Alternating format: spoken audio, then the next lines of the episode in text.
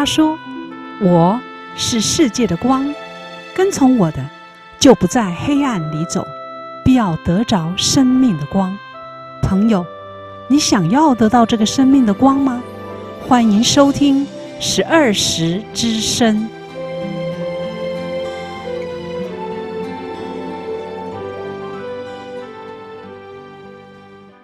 听众朋友平安，欢迎您收听每周六早上八点到九点在 FM 八八点三长隆之声播出的十二时之声。我是国强，我是小平，很高兴与您在空中相会，更希望在接下来的时间里能带给你满满的祝福与收获。哎，国强，嘿，前几天我看了一部有关流浪街猫翻转吸毒流浪汉的励志感人电影哦，嗯哼，片名叫做《遇见街猫 Bob》。那这部电影呢，是真实的故事改编的。哎，那可以说说这部电影大致的内容给我们听听吗？这个故事是这样子的，故事的主角叫 James。那小时候呢，在父母离异以后，就随着母亲远走欧洲，却在欧洲染上了毒瘾。成年以后回到了英国。被父亲的新家庭拒绝收留，所以他就只能靠着街头的表演哦，卖艺来维生，那过着有一餐没一餐的生活。那他身边的街友也大部分都是跟毒品为伴的。那有一次哦，James 吸毒过量，还差一点要丢掉性命呢。负责 James 个案的社工认为，James 有戒掉毒品的希望，所以希望呢能够积极的帮助他。不过总是事事不如人愿哦，因为哦。这个 James，那每当只要他心情稍不稳定、心情不好的时候，他哦就会重走上吸毒的旧路。于是社工哦就对 James 说：“你需要呢有一个人在你旁边支持你。”有一天哦，那 James 回到家中，发现了一只受伤的小黄猫。他将这只小猫取名为 Bob，并且细心的照顾它。那 James 呢，常常带着这只猫呢，跟自己呢到街上去卖艺。哎，没有想到他带了这只猫哦，哎，反而引起很多人的关注跟欢迎哎。那这个小猫 Bob 呢，不仅陪伴 James 街头卖艺，还陪着 James 一起度过戒毒的时间。那尤其你知道吗？哈、哦，当那个毒品发作的时候是很痛苦的，在那个 James 最痛苦的时候，那这只小黄猫都是陪伴在 James 的旁边。那 James 跟 Bob 就因此呢，产生了非常奇妙的、深刻的友谊耶。哇，听起来这部电影好像情节还蛮感人的。是啊，好像还蛮适合全家一起去看的哈、哦。对呀、啊，对呀、啊，老少咸宜耶。嗯，那所以当这个 James 啊走过了人生的低谷以后，为了回馈社会，他与 Bob 呢就致力参加了各项的慈善事业，并且还在伦敦开了一家专门收留流浪猫的咖啡店，以及出席各种不同组织主办的见面会。而这部电影呢，就是为了要帮助伦敦戒毒团体筹款而拍摄的。啊，听完小平介绍完这部电影呢，我也想起一次很特别的经验哦。啊，我家附近一楼呢，邻居有养一只狗呢，叫做来福。哦，那这只狗呢，常会对经过的路人叫，那所以呢，陌生人呢都避而远之。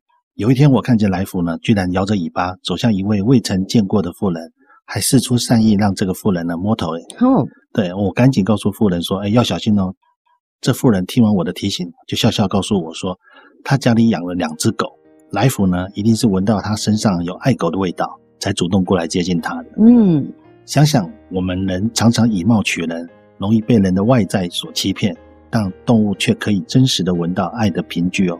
在主日礼拜中啊，我们的牧师也曾经说过，万物的共通语言就是爱，而上帝就是爱。任何违反这爱的性质的，就是不认识上帝。那反过来说，顺着爱的性质，对爱有亲自的体认，也就能够更认识上帝。现在，我们就来听听今天的生命灵粮。耶稣说：“饥渴慕义的人有福了，因为他们必得饱足。”请收听生命灵粮。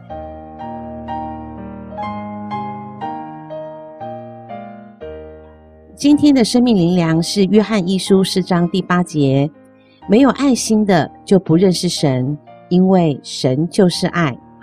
约翰一书四章第八节说：没有爱心的就不认识神，因为神就是爱。意思是说，我们里面呢，原来是没有爱的，是上帝创造我们的时候，把爱生在我们里面。上帝把爱给了我，也给了你，所以我们就可以彼此相爱。所以有爱的生命是积极的。那这跟今天邀请到的来宾有什么关系呢？今天我们邀请到的来宾是一对博士夫妻，也是爱主的基督徒。他们利用闲暇之余，为流浪动物默默付出，在没有金援的情况下收留流浪动物，并且帮这些流浪动物寻找适合的主人。今天神使之声希望透过他们两位的分享，支持用领养代替购买的做法，帮这些毛小孩找到家。那就先邀请各位听众朋友先听一首诗歌。是出自《有一天》专辑中的《拥抱新的每一天》。诗歌过后，请继续收听十二时之声。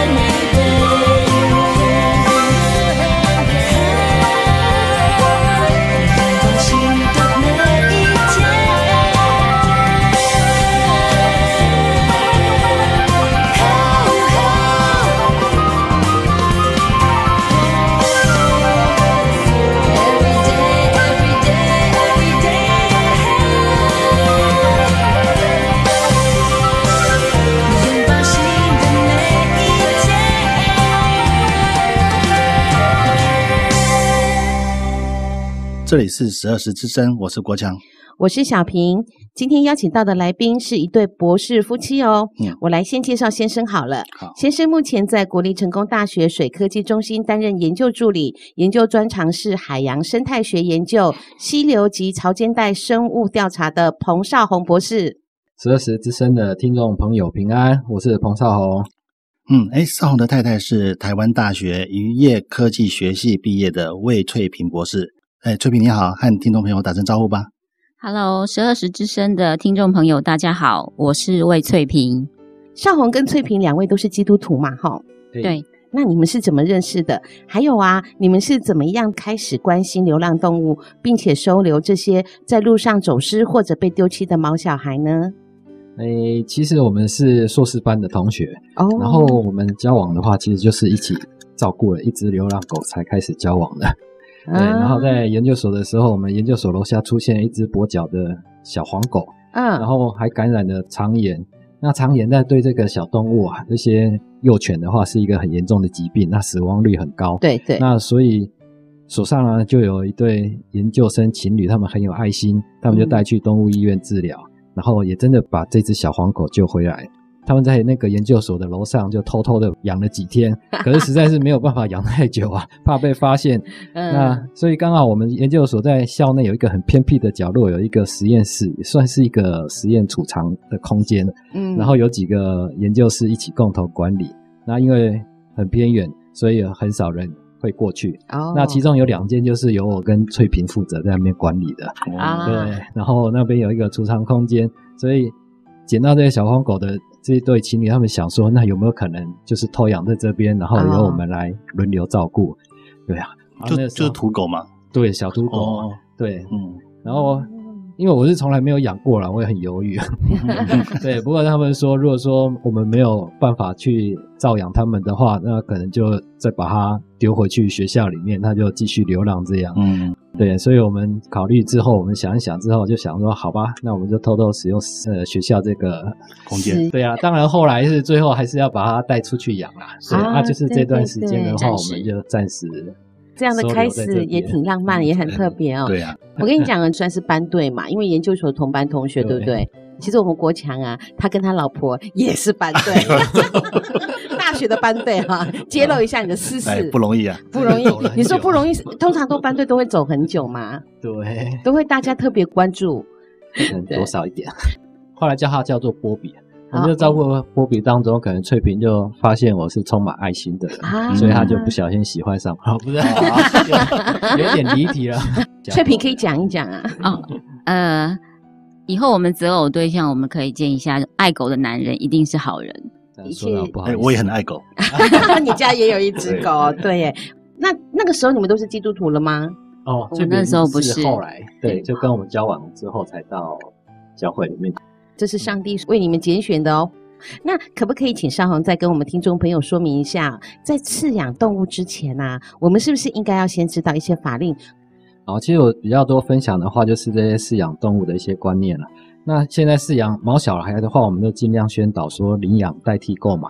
有很多买卖的小孩，他们都是从那些非法的养殖场卖出来啊。那这些非法的养殖的话，他们就是没有经过审核。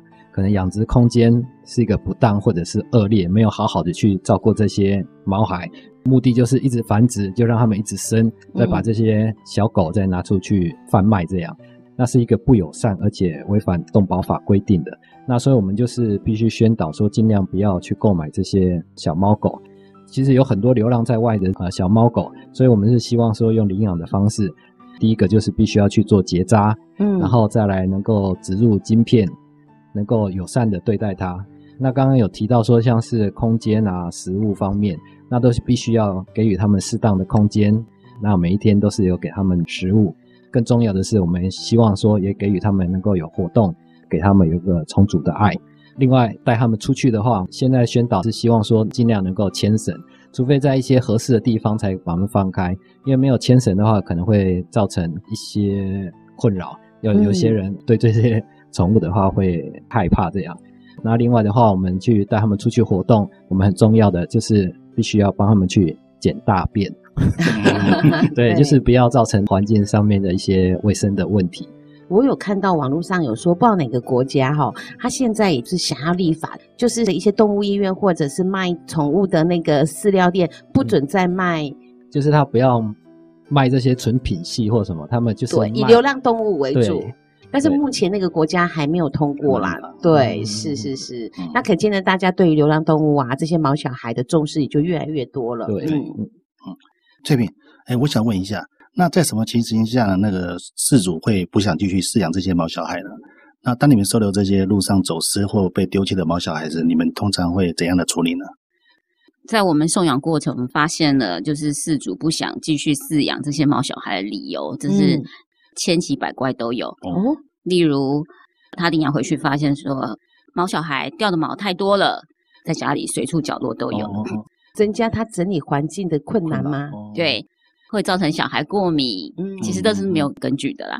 怀孕啊，好，家里面的长辈不准养啊，或是我今天要搬家了，房东不准养，啊，或是我要搬家了，我未来环境不适合养，嗯，然后或者是呃先生不给养，嗯，反正就是有各式各样的理由。他们就这样抛弃这样子？对，他们可能已经就是要退养，因为我们希望他们领养的人不希望说他们不想养的时候就把它抛弃，嗯。在送养的当初，我们都有说，如果你们不想养了，你们就要退退养给我们，我们再另外帮他找适合的领养人。嗯、少红跟翠萍是因为 Bobby 才结缘的嘛？是有很多的情侣也真的都会一起养毛小孩哦。分手的时候，对我待会就会变问题了。我待会就会举一个我送养的活生生的例子。所以千奇百怪的理由都是啊，只要他不想养了，哦、什么都是理由啊。了解，了解，对对对，嗯，对，其实。这些理由对一些养过狗或者爱狗的人来说，这些完全是不成立。你是一个尊重生命的人，你是一个爱护这些流浪动物或者爱护这些小动物的人，这些问题其实都是可以克服的。嗯，是啊。可不可请翠萍跟我们分享啊、呃，在你们帮助毛小孩找家的过程中呢，有哪些让您印象特别深刻的呢？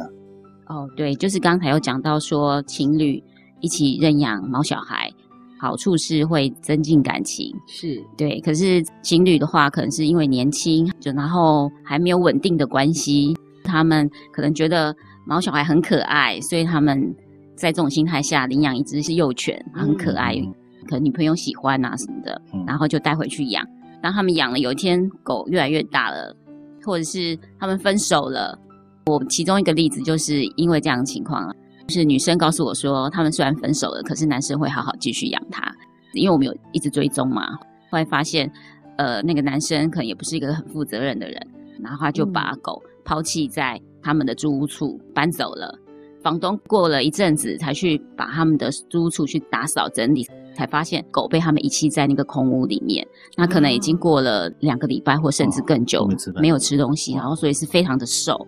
那他只能通报。收容中心，然后就狗最后又被收容中心没入，被带回去了。然后我们觉得实在非常不忍心，我们其他的职工就去把它从收容中心把它带回来，然后继续饲养。嗯、所以我们现在在送养之前，我们会有一些送养条件，我们就会设一些门槛。那我们是希望这些事情不要再发生。嗯、情侣收养也不是说完全是负面的，我们也有曾经有情侣收养是很好的，啊、对，照顾狗，对。关于我们在路上发现疑似走失犬或是弃养犬的时候，我们的一些处理方式，就是第一个，我们会带到动物医院扫晶片，然后来确认它是有植入晶片，然后有没有饲主。有饲主的情况下，那很好，我们就通知饲主来把它带回。如果是没有植入晶片的，那我们就会在各个社群网站上发布一些协寻的公告，有照片，就是看是谁家的狗遗失了。如果隔了一段时间都没有人来认养，可能就是被抛弃的，或是它甚至是没有主人的，那我们就会帮它做一些基础健康检查，还有医疗，例如说体内外的驱虫，然后施打预防针，就把它送到中途之家。我们有配合的宠物店，就帮他们做中途，嗯，然后那时候就开始发布送养公告，就等待送养。所以有些朋友可以在社群上会发现我们写的一些送养文。也会看到狗的照片，还有一些基本的资料，啊、然后他们就会来跟我们联络，然后我们来筛选，呃，是不是适合的领养人，然后再把狗送给他们，让他们带回家。其实现在少红跟翠萍都在成大嘛，对不对？对。你们在成大校园发现了有被人遗弃或者是没人养的动物的话，你们通常会怎么处理？呃，以我们在成大安南校区那边的例子来讲的话，嗯、就是那边就是刚开始我们在校园里面发现有一些成犬，然后它理论上它是流浪犬啦，它们不是有人弃养的，他们也没有带项圈。我们不去理会他们的时候，他们就是一直繁殖，一直繁殖。啊、所以刚开始我们可能看到的只是四只狗或五只狗，然后再过了半年，成群结队，对，就一窝一窝的小狗就出现了，这样子。我们也是因为这件事情认识了荣婷长老、长老，还有一秀姐，嗯、对啊，然后大家一起来协力处理这些流浪狗。我们就跟台南市流浪动物爱护协会借了大型的围捕笼，就由一秀姐啊，还有一些其他职工长期每天去喂养它们，让他们就是建立关系，不会怕人，愿意进到那个围捕笼里面去吃饭。等到他们都适应了这围捕笼，他们愿意吃饭的时候，我们就先联络好那些。愿意一起参与的这些志工啊，对，还有或者还有联络好那些协会，还有联络那个动保所，嗯、因为他们要协助我们运送这些狗去结扎，哦、做后续的结扎事情。对，工作还蛮多的。所以其实这是很多人力的配合。嗯，然后我们就把狗诱捕在那个笼子里面，然后就请这些相关单位来帮我们装笼啊、运送、结扎。结扎完之后，再请他们再帮我们送回学校。学校安南校区的狗大概现在目前有十十几只。全部都被我们结扎了。既然政府单位都有派人来了，那他就就弄到他的收容所，干嘛还要送回学校呢？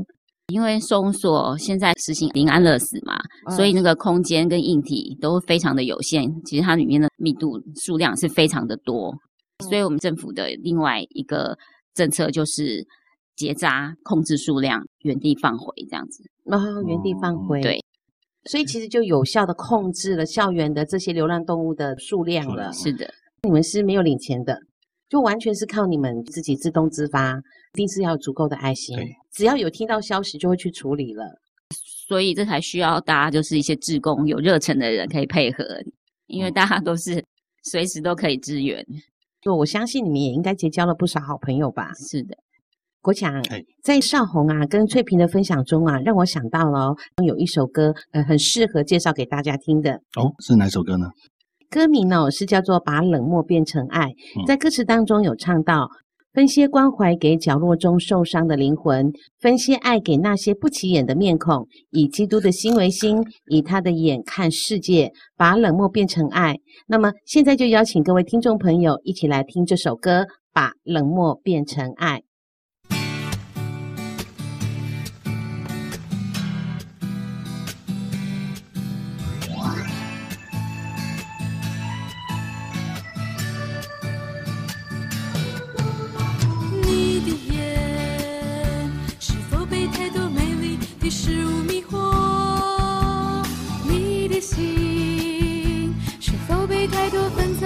世俗绑锁，分些关怀给角落中受伤的灵魂，分些爱给那些不起眼的面孔。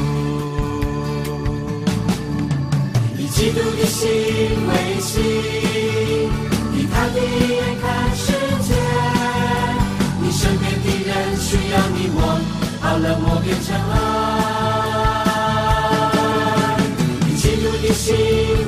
心，以他的眼看世界，这世界需要你我，把冷漠变成爱。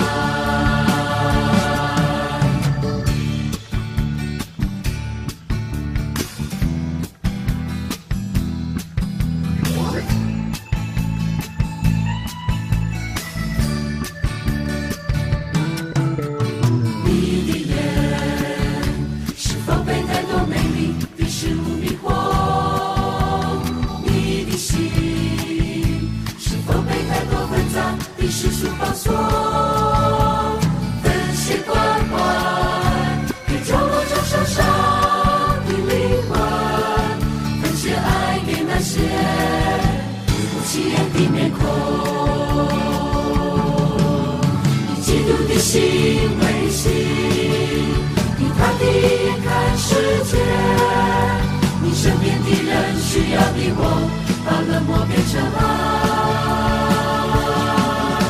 以基督的心为心，你看地，眼看世界，这世界需要。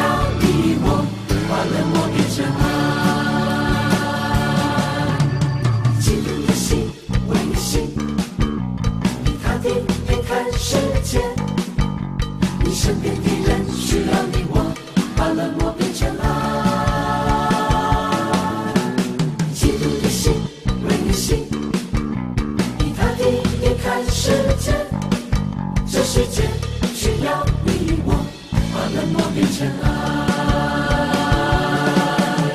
以基督的心为心，以他的眼看世界。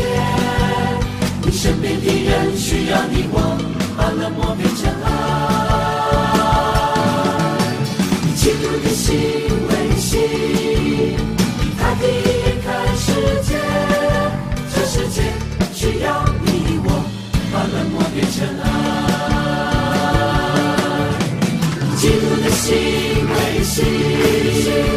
他的眼看世界，你身边的人需要你我，把冷漠变成爱。基督的心为心，他的眼看世界，这世界需要你我，把冷漠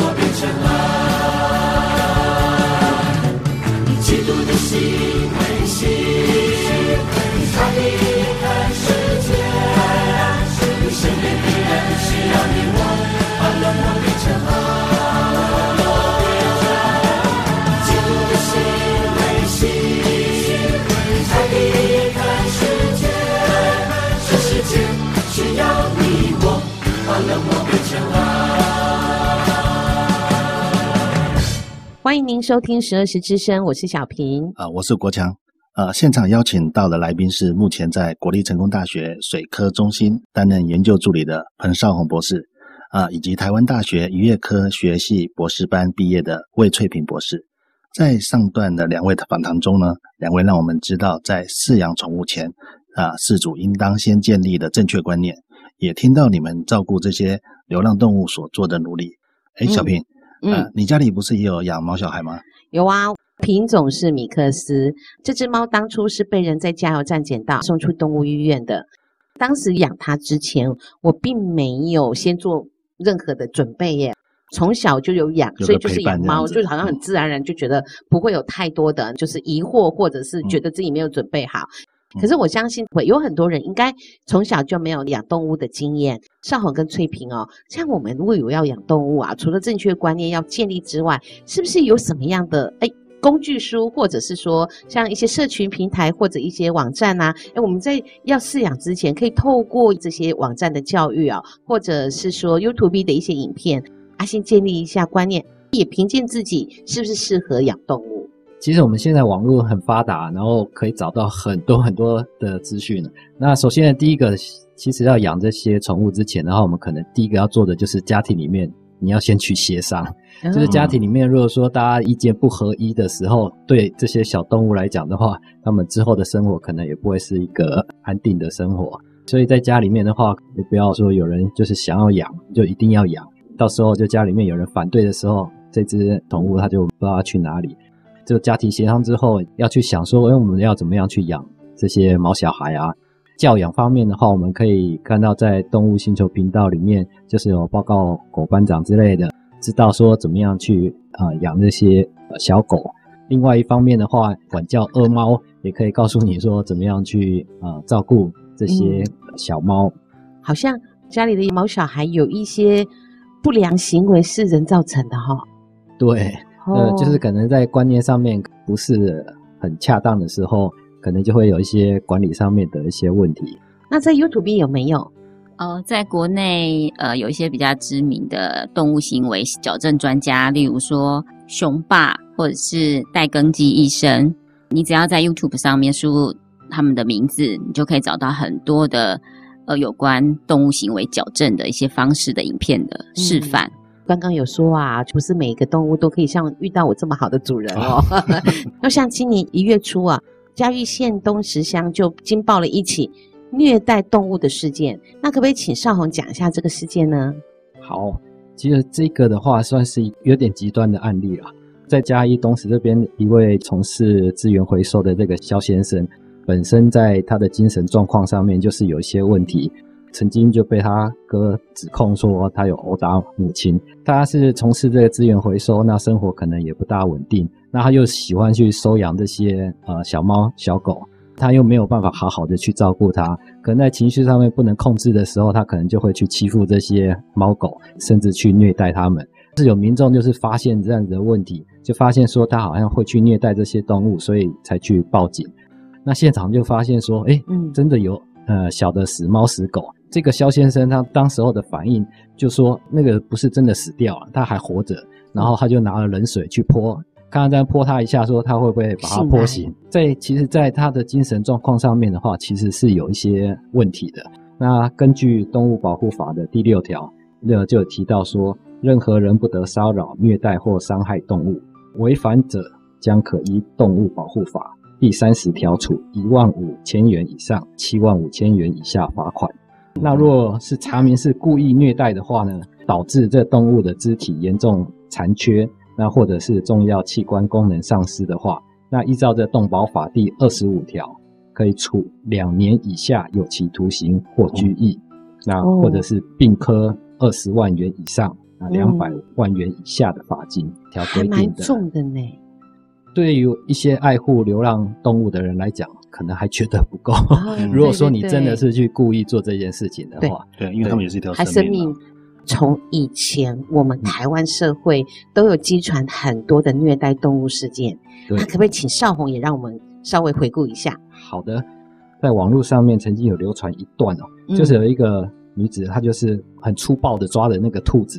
然后还拿着刀，就假装说要砍杀它，这样。当然她是没有真的砍杀，可是她在最后的时候，他是把这只兔子直接摔在地上，那就是直接摔死了它。这只兔子最后的画面里面，你可以看到它就是抽搐而死。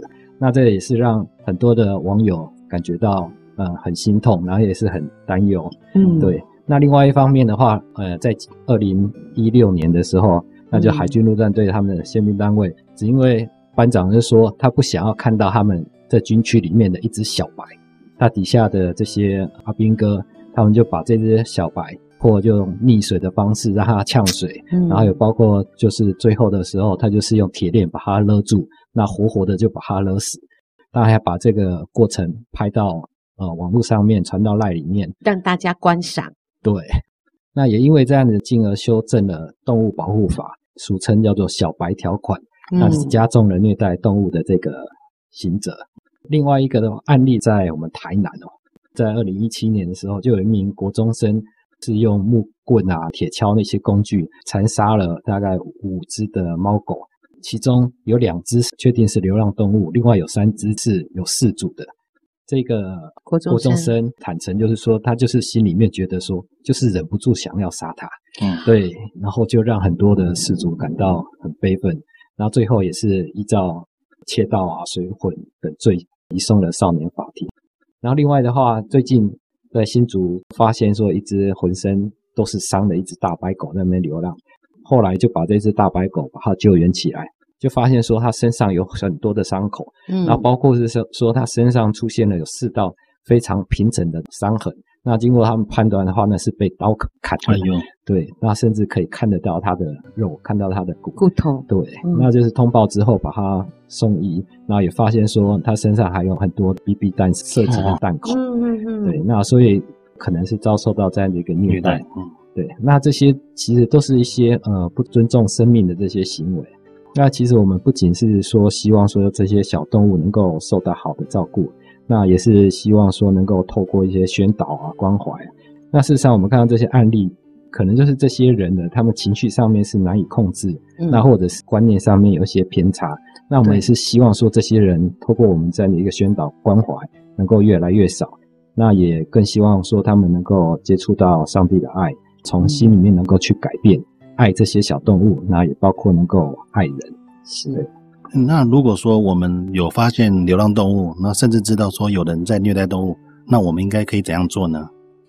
好啦，一般我们的经验就是看到虐待动物的行为的时候，我们立即拿出我们的手机拍照以及录影存证就对了。对，存证，再打电话通报动保处，请相关人员来处理。如果说现场你发现它的有立即性的危害那些动物的行为，就是找警察，或者是在自己自身安全无虞之下，我们要去制止他。之后就是你通报动保所，他们会派人来处理。如果他们经调查，这案件有确实成立，就会进入就是起诉的程序，然后罚款或者是拘役。罚款成立的时候，他就会有产生奖励奖金哦给通报的人。呃，老实说，那 YouTube 上面好像有分享很多可爱的动物影片嘛，那看的确实可以让人解忧，而且心情变好。哎，所以想请翠萍告诉我们说，养毛小孩带给现代人有哪些帮助呢？非常的多。嗯，第一个就是可以疗愈身心，每天上班回家的时候很累，看到他们这些行为就觉得蛮有趣的。我大概每天也会花十到十五分钟做这件事。对，就可以疏解上班的压力，这是一个很很棒很好的方式。然后第二个就是呃稳定身体的健康，有一些研究调查结果就显示说，我们养宠物的人可以稳定血压，然后也可以降低胆固醇，还有三酸甘油脂的水平，有益身心的健康。像狗狗，它是一个稳定的陪伴对象，所以它不会背叛你，要要求你带它出去跑跑运动，哎所以间接可以增加我们的运动量。嗯，对是，第三点就是可以有效治疗抑郁，就是忧郁症之类的。嗯像有时候我们有一些比较内心的一些压力，我们可能没有办法释放的时候，我们就可以透过跟猫狗啊，也可以跟他讲讲对话，对对，嗯然后就会让自己的一些压力有一些出口，这样子。是，重点是那些毛小孩，他们会不厌其烦的听你诉苦，当你的垃圾桶也不会顶嘴，也不会抱怨。第五个就是可以增进人际关系，嗯。像我们常常在养猫狗、遛猫狗的过程啊，就会认识同样这些狗友啊、猫友，是，对，然后就有一些共同的话题呀、经验的分享啊。除了宠物我们可以陪伴啊、娱乐之外，像还有一些就是有特殊才能的呃猫狗，他们就可以当做一些工作犬，比如说警卫犬、导盲犬、缉毒犬，像一些安养院啊，或是医院。他们有一些病人，或者是一些需要陪伴的病人，让一些比较情个性比较稳定的狗去当陪伴犬，陪伴他们，然后就可以有效的帮助他们的情绪改善。然后第八个医学研究啦，就是说养宠物可以减少孩子过敏的几率，这是有研究的报告啦。就是说小孩常常接受一些狗毛或一些皮屑这种很轻微的过敏源的时候，他们就会慢慢的提高他的免疫力。对对对，对，有可能，对对对。然后第九个，我们可以在照顾小动物的过程里面，就可以培养小孩建立责任感，嗯尊重生命，然后学习爱与被爱。是对，这以上都是养这些毛小孩。的好处。对我个人相当支持用领养代替购买这个观念。那如果有人想要领养毛小孩呢，那有怎样的管道可以得到相关的消息呢？呃，目前在各县市的流浪动物收容中心都有提供领养的这些服务。嗯，那例如说，在台南就有台南流浪动物之家的善化站和湾里站，然后他们有建立很完善的网站，你就可以在他们的网站上面就会看到待认养犬猫的照片以及基本的一些资料，例如说性别、体型大小等等，哦还有结扎或是未结扎这些基本资料，你可以透过这些基本的筛选。再去他们的中收容中心去办理认养的手续啊，我们就等于是说，现在网站上透过照片跟它显示的条件符不符合我的需要，对确定的时候我再亲自去确认，然后再顺便办理认养的手续。对对嗯诶这样很方便呢。对，嗯，嗯这是在各县市公营的一些动物收容中心。那另外在民间的单位，在台南有社团法人台南市流浪动物爱护协会，他们也是有长期的刊登。猫狗的送养的照片跟资讯，他们也不定期会在他们的网站上公布就是送养的活动的资讯。两位也是长期跟这个协会一起合作吗？是的，对，嗯在听完邵红跟翠萍两位对流浪动物的行动与付出后呢，让我想到一首公益的歌曲，歌名是《给他一个家》。这首歌呢是邀请了萧敬腾还有 Selina 等多位爱护动物的实力派歌手合唱，用教育和推动动物生命权为前提。希望能改善社会风气，并提倡社会大众能珍惜并且爱护动物，是一首相当有正面力量的歌曲。送给正在收听十二时之声的听众朋友们，也送给少红跟翠萍。谢谢你们愿意这样的付出，谢谢你们今天来到十二时之声，谢谢，谢谢，谢谢。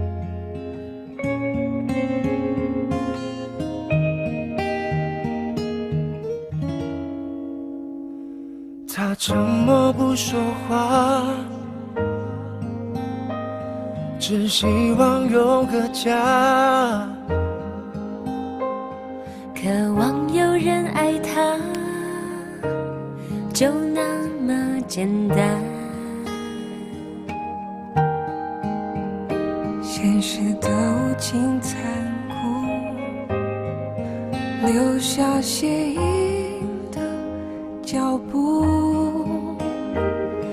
为什么没人给予他照顾？没有人给他们保护。我们是否忘记了他们给我们带来的欢乐？用尽所有的爱为我们付，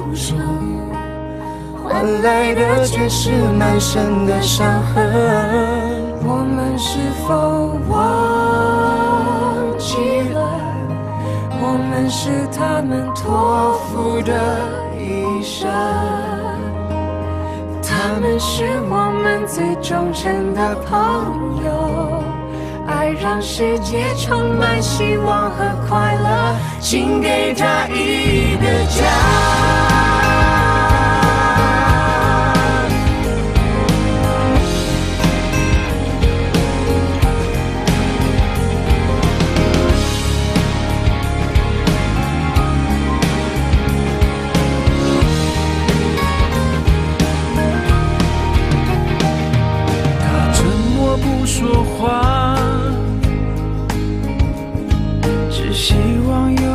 有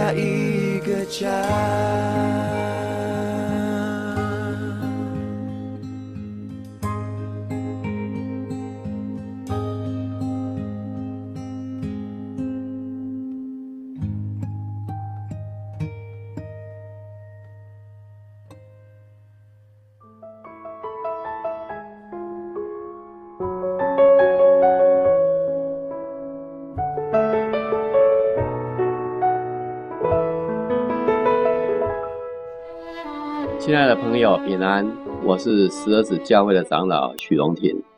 本篇文章由本教会许新人姐妹主笔，由我来跟大家分享。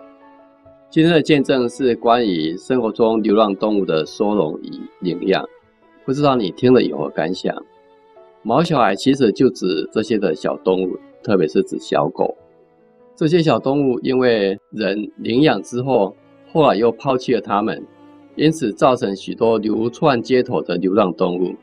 数量甚多，不仅可怜，更造成环境脏乱，使许多人渐渐讨厌这些无辜的小动物。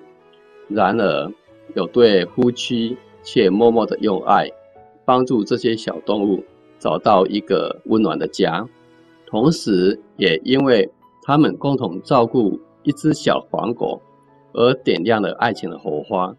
他们的付出使得这些流浪动物得到一个好的照料。照顾这些动物实在需要相当的耐心跟爱心，不是一般人所看到的那样子。但是他们因为认识上帝，得了爱心，因着这份爱心，他们甘心的付出他们的心力。上帝创造了万物，并且按时供应养活了他们。流浪街头的动物也是上帝所创造的，上帝当然也会照顾养活他们。我们家也养了五只猫和一只小狗，那这些小动物原本也都是流浪街头，后来到了我们家之后呢，才结束他们在外面流浪的生活。上帝借着一批人默默付出，照顾这群小动物，是我们所不知道的。上帝创造万物，无论动物、飞禽走兽，甚至人类，并没有抛弃他们。谈到这些小动物，我们许多人可能会认为，只不过是一群没有灵魂的动物而已，何必劳烦我们这样如此的照顾他们呢？但是上帝能不断的在暗中照顾他们。反观人类，却是上帝所造最宝贵的生物，因此上帝必定更加的爱护我们。圣经马太福音六章二十六节说：“你们看那天上的飞鸟。”也不种，也不收，也不积蓄在仓里。你们的天父尚且养活它，你们不比飞禽贵重的多吗？从这段圣经里面，我们看到上帝对人类的关爱，让我们会深深的感受到很多的感动。就如圣经上所说的，上帝并不是看我们付出多少，才供应我们多少。而是以他无比的爱来供应我们一切所需要的，因此，上帝的爱是何等的长阔高深啊！这种爱胜过所有严峻的刑罚，也超越任何形式的关系。唯有上帝的爱才能真正改变我们的生命，并且愿意不计任何代价的付出。也因为上帝先爱我们，我们才有能力去爱别人，并且奉献心力。来对待我们周遭的人事物，这些行为在上帝眼里都是有价值的。上帝也是我们的好帮手。生活中遇到困惑和疲惫，上帝总会用他慈爱的手来帮助和扶持我们，视我们如同珍宝一样。上帝的爱实在太奇妙了，愿你也能体会到这份爱。愿上帝赐福于你，愿你平安。我们下次空中再会。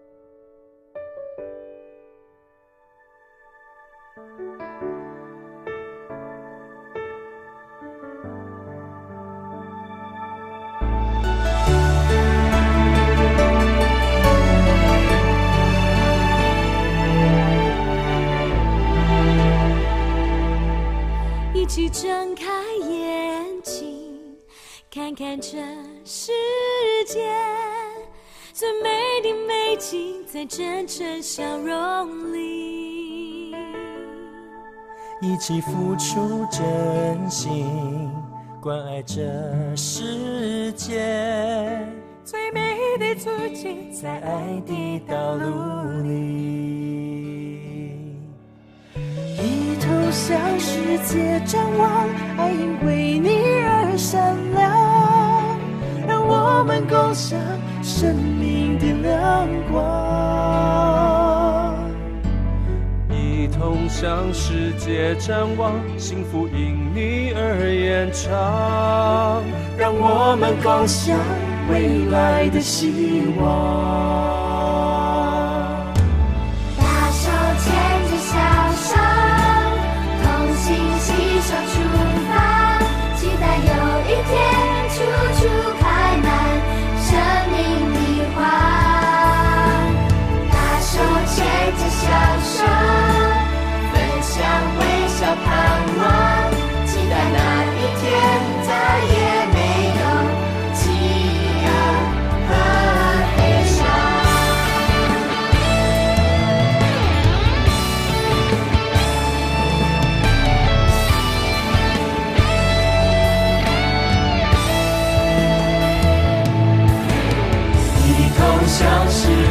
仰望，爱因为你而闪亮，让我们共享生命的亮光。一同向世界张望，幸福因你而延长，让我们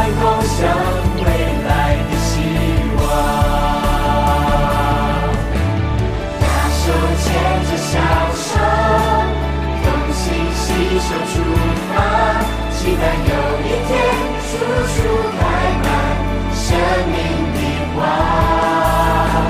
大手牵着小手，分享微笑盼望，期待那一天，再约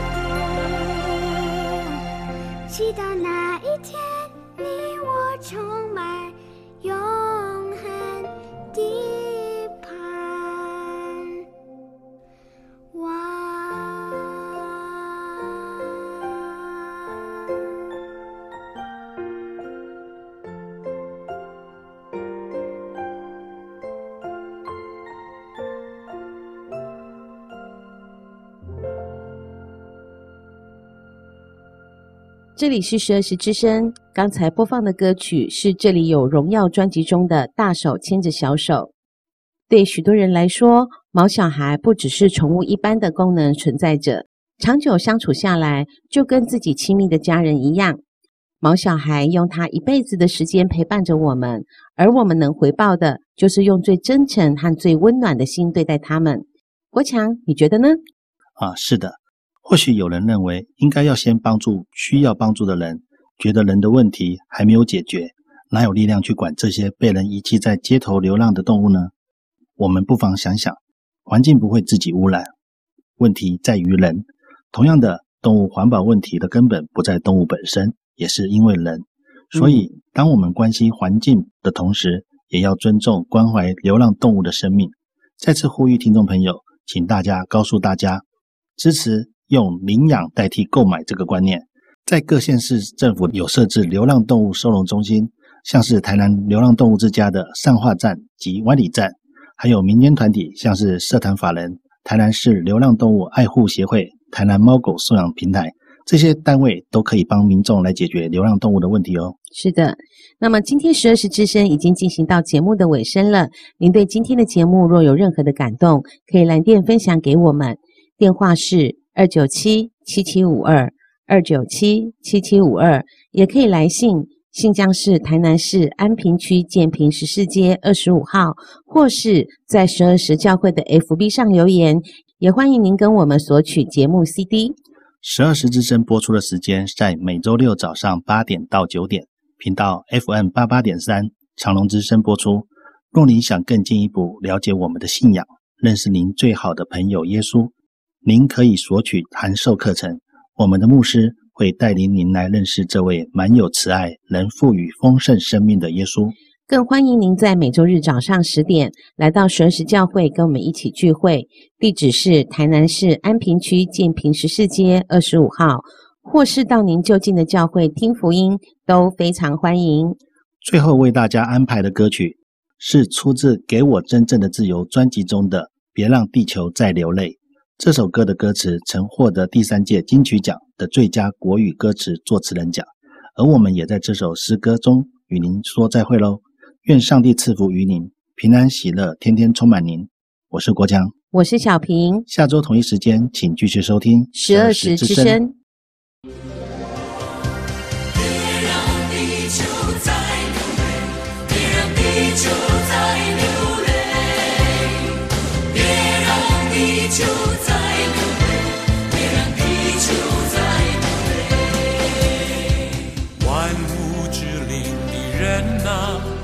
在地上做了什么？